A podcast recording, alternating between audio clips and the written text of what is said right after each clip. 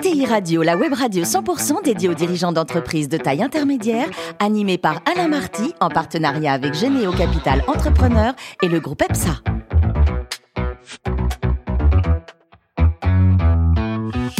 Bonjour à toutes et à tous, bienvenue à bord de ETI Radio. Vous êtes plus de 43 000 dirigeants d'entreprise abonnés à nos podcasts et on vous remercie d'être toujours plus nombreux à nous écouter chaque semaine. Vous pouvez bien sûr réagir sur les réseaux sociaux, notre compte Twitter, ETI Radio, Thierry Dubas, TV à mes côtés pour co-animer cette émission. François Picard, directeur associé de Généo Capital Entrepreneur. Bonjour François. Bonjour Alain. Bonjour et Antoine de Villepilière qui est associé du groupe EPSA. Bonjour Antoine. Bonjour. Aujourd'hui, on a le grand plaisir d'accueillir Marion Corveller-Glénat, présidente des éditions Glénat. Bonjour Marion.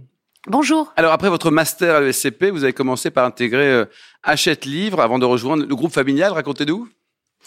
Bah effectivement, j'ai toujours su que je voulais travailler dans le monde du livre. La BD, j'en avais un peu euh, ras-le-bol hein, parce que j'ai passé ma jeunesse entourée de bandes dessinées. Donc je. Oh, il y a pire dans la vie, Marion. Hein. Il y a pire, mais mais je voilà, j'avais fait une petite réaction épidermique. En revanche, le livre était le, le monde dans lequel j'avais grandi et le monde dans lequel je voulais travailler. Et je me suis dit, peut-être qu'un jour, euh, je rejoindrai l'entreprise familiale, mais avant, il faut que j'aille faire mes armes ailleurs.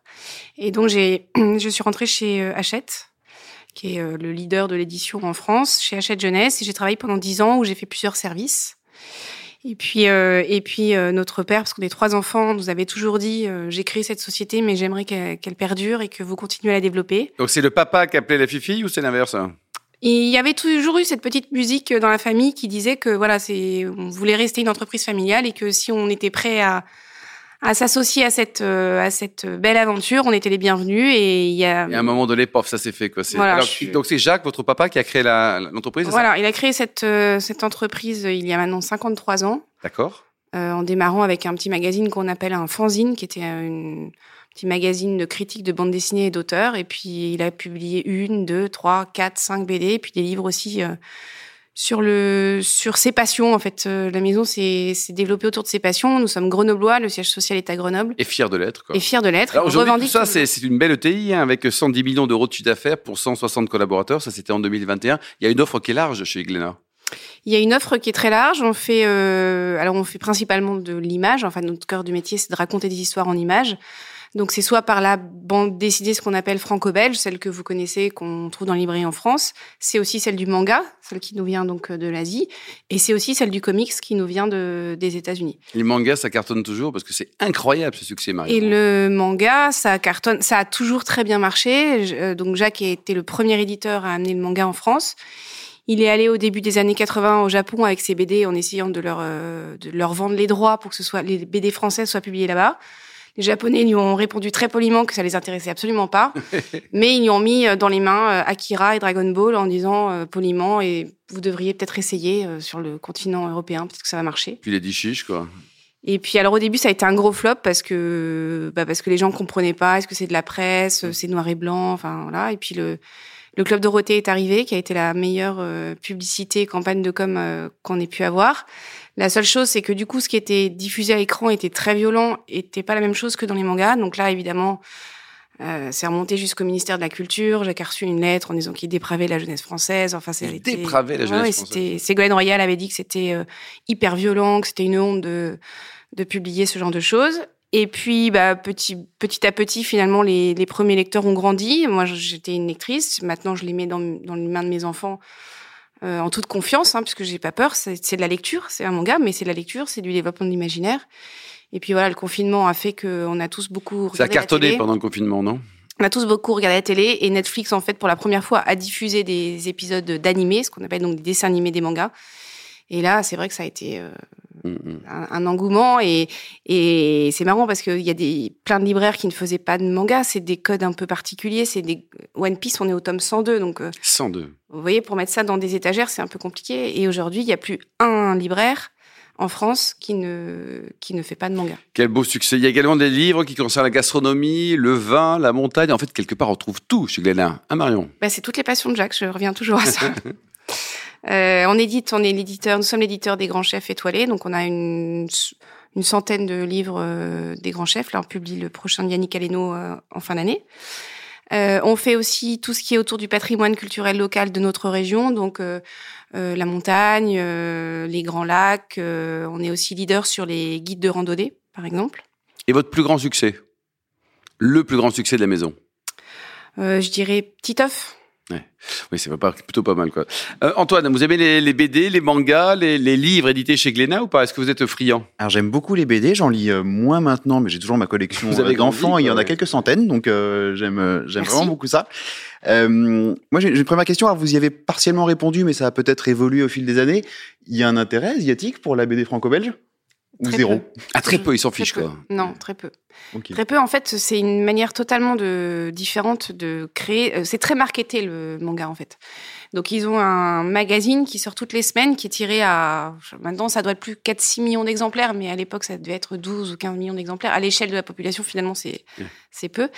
Et en fait ils testent les chapitres auprès des lecteurs. Donc euh, ils savent ce qui plaît, ils savent ce qui plaît pas, euh, et ils décident de publier en fonction de l'intérêt des lecteurs. Donc c'est très c'est très marketé. Alors que nous, en fait, c'est à chaque fois une création, une envie d'un auteur de parler d'un sujet. Ok. Merci. Et puis du coup, bah, si on part à l'ouest, euh, le...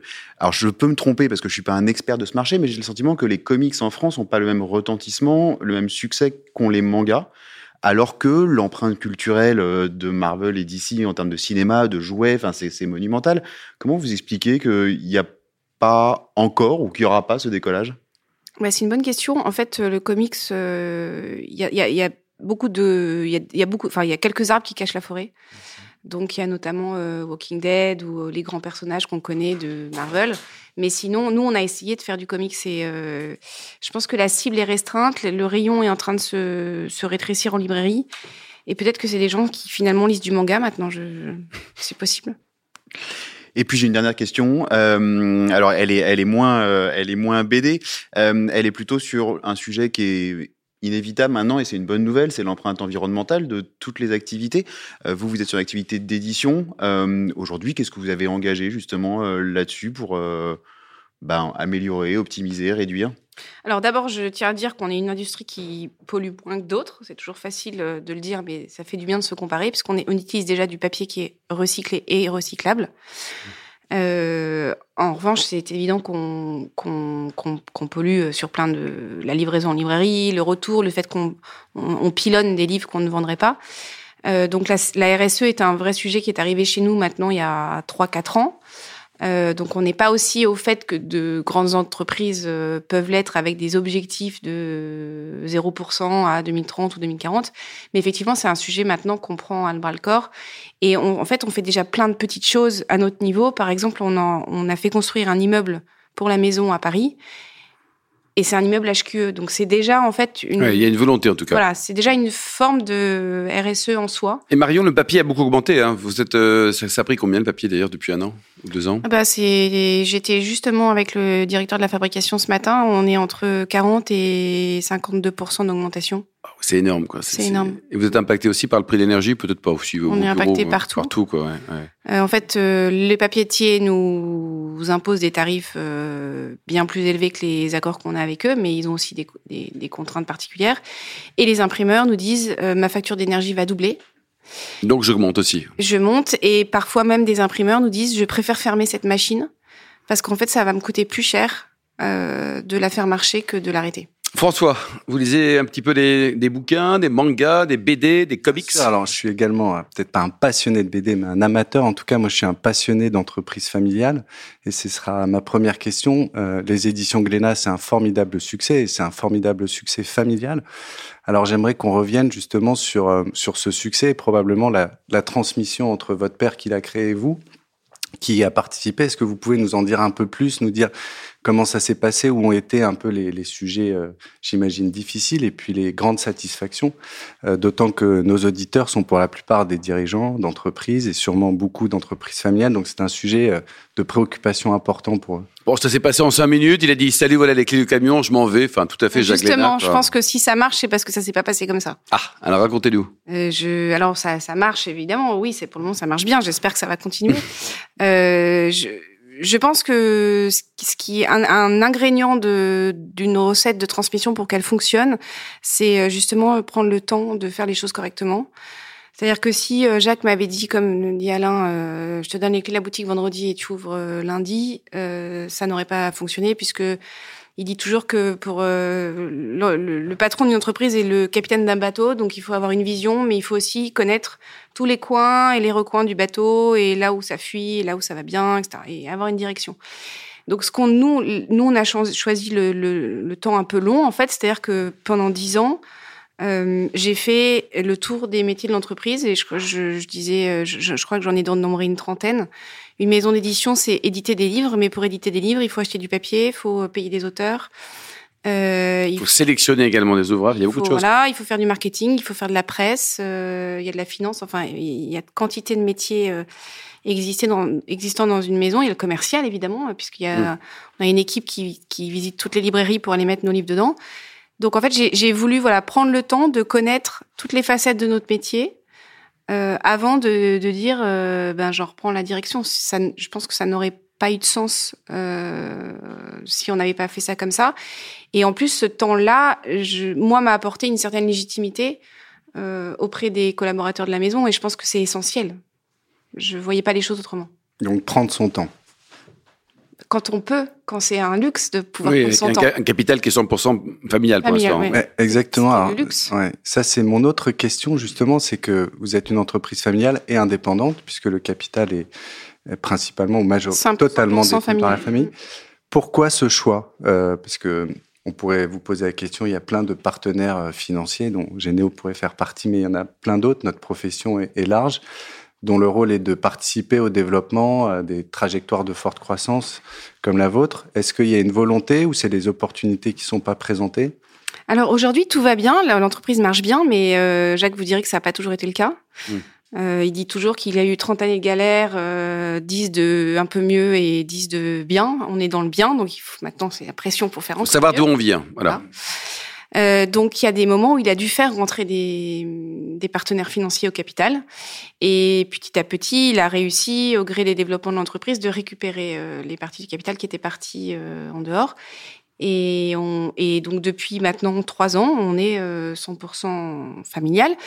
C'est un choix un peu de cœur, c'est-à-dire que tant qu'on a une bonne gestion et les moyens de notre propre développement interne ou externe, on estime qu'on n'a pas besoin de faire rentrer des partenaires financiers.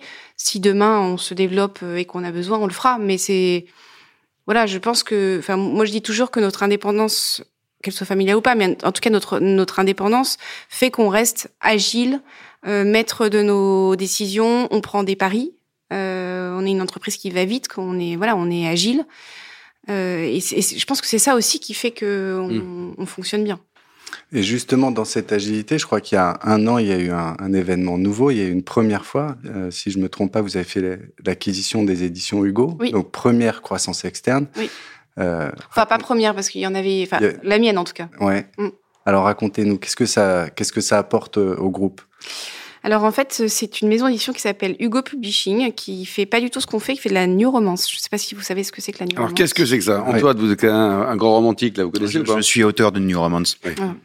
Donc euh, la new romance, ce sont des ce sont des histoires d'amour qui peuvent mener à des histoires de sexe. C'est pas dans l'autre sens, hein Non. Non, d'accord. Donc je, on compare toujours ça parce que tout le monde connaît, c'est Harlequin, mais euh, mais voilà, so, euh, ça se vend bien, vraiment ça. modernisé. C'est par exemple le Fifty Shades of Grey. Ouais. Vous avez dû voir en 2011. Donc ça, ça se vend très bien. D'ailleurs, je reviens à, à peine du festival de la New Romance j'ai découvert donc Vous avez une vie merveilleuse, fois. Marion. Où est le festival de la New Romance C'était à Nice, c'était la sixième édition. Il y a plusieurs Il y a possibilités. 2500 jeunes femmes, entre, ou jeunes ou moins jeunes, entre 14 ans qui viennent avec leur papa ou leur grande sœur, jusqu'à des femmes de 65-70 ans. Qui ont écrit les bouquins? Non, non, qui viennent pour acheter les livres et rencontrer les autrices des livres. Extraordinaire. Hallucinant. Il n'y a pas d'auteurs, il n'y a que des autrices? Il y a que des... Là, pour le coup, il n'y avait que des autrices. Ouais. Bon, très bien, mais on va noter alors, ça. je réponds à votre question. Oui. Ouais. Euh, C'était le pourquoi de Hugo. Du rachat, oui. Exactement. Et donc, euh, cette maison euh, a été fondée par euh, Hugues de Saint-Vincent, qui est décédé. C'est son fils qui a repris euh, la maison. Et depuis deux ans, ils sont en phase de croissance. On sait ce que ça veut dire une phase de croissance pour une Mm. entreprise. On a certains besoins. On est de la même génération. Je pense qu'on a un peu une vision identique de là où on veut mener nos entreprises et les développer. En plus, ça ne faisait pas concurrence à nos catalogues chez Glénat parce qu'on fait suffisamment de BD. Je pense qu'il y en a déjà beaucoup en librairie. Et donc voilà, on a décidé de, de, de s'associer. Enfin, de, Glénat a racheté Hugo pour l'aider dans, dans son développement. Et tout va bien pour l'instant? Et tout va bien, donc c'est de, effectif depuis le 1er janvier. Là, on est en train de changer de diffuseur-distributeur, donc c'est toujours un peu des, des moments techniques un peu stressants. Mais euh, voilà, tout va bien. Pour terminer, Marion, euh, parce que vous avez plein de bouquins de cuisine, là, il paraît que vous êtes la champion du monde de la préparation du gratin dauphinois. C'est ce qu'on m'a dit là. Alors comment Ah, vous le préparez. Vous prenez un gratin, vous prenez un dauphinois, comment vous le préparez votre gratin C'est pas du tout ça. Dites-nous là, expliquez-nous comment Non, le faites. je viens de Grenoble, je viens donc du Dauphiné et j'ai mangé pendant toute mon, mon enfance du gratin dauphinois qui était fait par ma maman, ma grand-mère, Oh là là là, Eh, pas le choix quoi, c'était super. Merci beaucoup en tout cas euh, Marion. Merci à vous. Donc euh, merci également à vous Antoine et François. Fin de ce numéro de ETI Radio. Retrouvez tous nos podcasts sur notre site et suivez notre actualité sur nos comptes Twitter et LinkedIn. On se donne rendez-vous mardi prochain, ça sera 14h précise pour une nouvelle émission. L'invité de la semaine de ETI Radio, une production B2B Radio.tv en partenariat avec Généo Capital Entrepreneur et le groupe EPSA.